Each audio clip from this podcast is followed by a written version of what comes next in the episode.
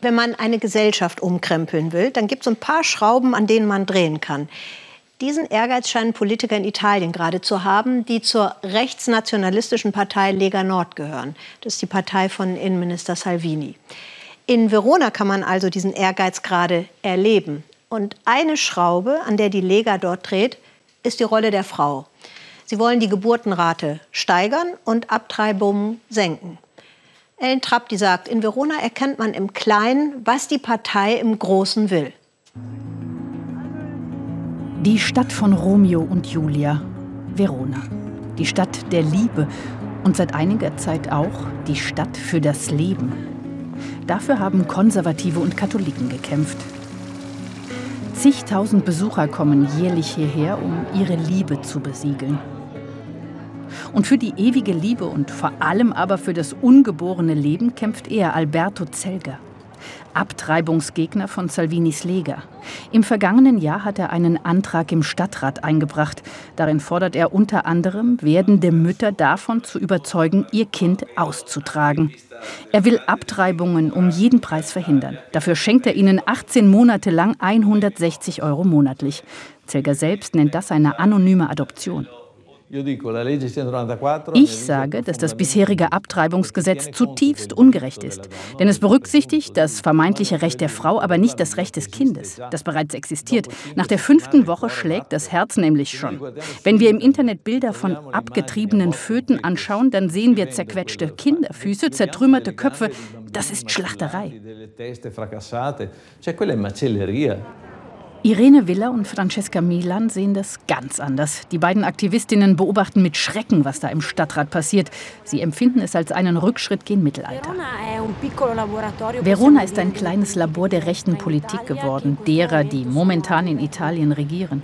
Diese rechte Politik hat sich im Hinblick auf die Rechte der Frau bei Fortpflanzung, aber auch den Rechten homosexueller und transgender Gemeinschaften als diskriminierend und gewalttätig herausgestellt.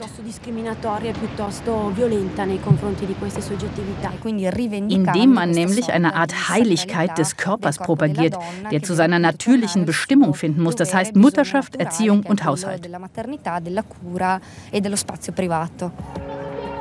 Rückblick. Als die Lega den Antrag im Stadtrat einbrachte, zogen tausende Aktivistinnen durch die Straßen. Denn sie wollen auch weiterhin im Fall einer Schwangerschaft entscheiden, ob sie abtreiben oder nicht. Seit 40 Jahren dürfen Italienerinnen in den ersten 90 Tagen ihrer Schwangerschaft abtreiben.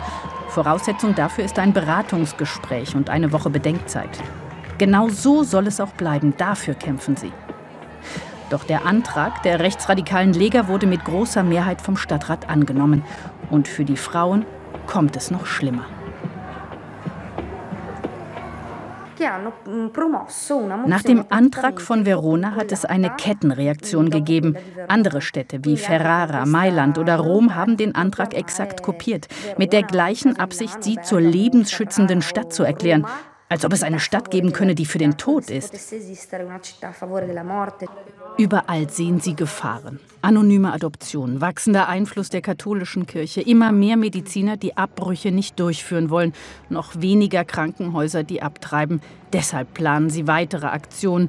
Die Rechte der Frauen dürften nicht zurückgedreht werden, dafür kämpfen sie.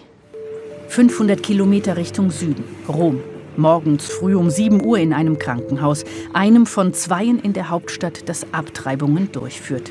Wir drehen mit versteckter Kamera. Seit 4 Uhr in der Nacht warten die Frauen hier, damit sie auch wirklich behandelt werden. Viele von ihnen berichten von einem Marathon, dass sie hingehalten wurden, keinen Termin bekommen haben. Ein Spießrutenlauf gegen die Zeit. Oft fahren Frauen hunderte Kilometer, um eine Gynäkologin zu finden, die abtreibt. Das erlebt Elisabetta Canitano seit Jahrzehnten.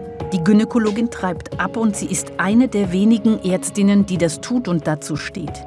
Es steigt die Zahl der Mediziner, die aus Gewissensgründen verweigern. Das ist per Gesetz erlaubt. Landesdurchschnitt 70 Prozent. Hinzu kommt, Ärztinnen wie Elisabetta werden diffamiert.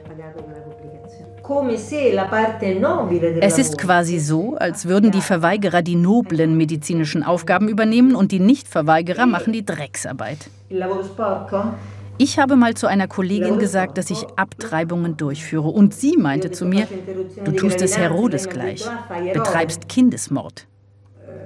Ein Abtreibungsarzt ist kein richtiger Arzt.